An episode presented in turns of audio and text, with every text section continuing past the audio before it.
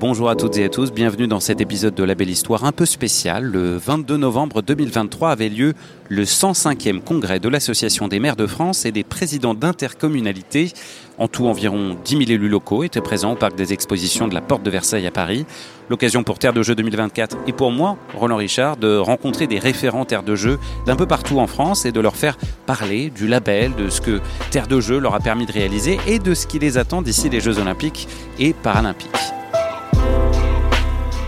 Et je suis avec Claude Morel, maire de Caumont-sur-Durance dans le Vaucluse, l'agglomération d'Avignon. Claude, si je vous dis Label Terre de Jeux 2024, quelle image vous vient spontanément à l'esprit? Quel souvenir vous avez euh, grâce à ce label sur les, dernières années?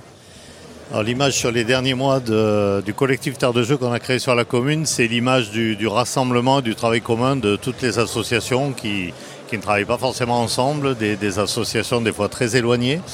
Et très récemment, ça serait peut-être les fan zones qui ont été organisées pour la, la Coupe du Monde de rugby, qui avait pour objectif de récolter des fonds pour euh, organiser des déplacements des enfants du village euh, pour les Jeux Olympiques euh, en juillet 2024. Ça va être des déplacements pour aller où? Alors ça va être des déplacements pour aller sur des, des épreuves, je ne sais pas vous dire encore lesquelles, sur Paris et sur Marseille.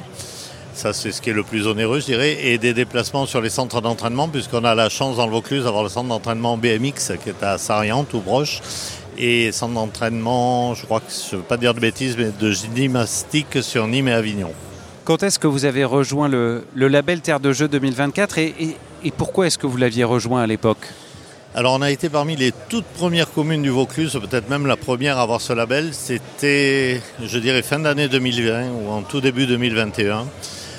Euh, rejoint, alors je suis un tout jeune maire, pas en âge mais en fonction, c'est les équipes sportives, qui, du personnel municipal qui m'en ont parlé dès juillet 2020 en essayant de, ils sont arrivés à me convaincre de, faire comprendre l'opportunité qu'on avait de rejoindre ce collectif pour, euh, pour fédérer l'activité sportive, pour faire connaître, pour promouvoir le sport, le handisport aussi.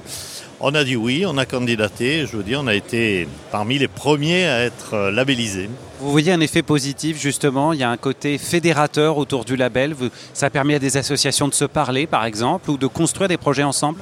Ah oui, ça, a permis à des associations, mais très différentes. Hein. Euh, ça a permis à des associations culturelles de rejoindre le milieu sportif, de faire des, des activités communes. Ça a permis à un mélange de générations. Ça a permis euh, une mixité au-delà de, ce que j'avais cru voir au début. C'est vraiment très positif. Bon, et là, les jeux arrivent. Les jeux arrivent. Qu'est-ce qui vous rend le plus impatient dans ce que vous construisez autour du label dans votre commune? Qu'est-ce qui vous excite le plus qui va arriver là dans les mois qui viennent?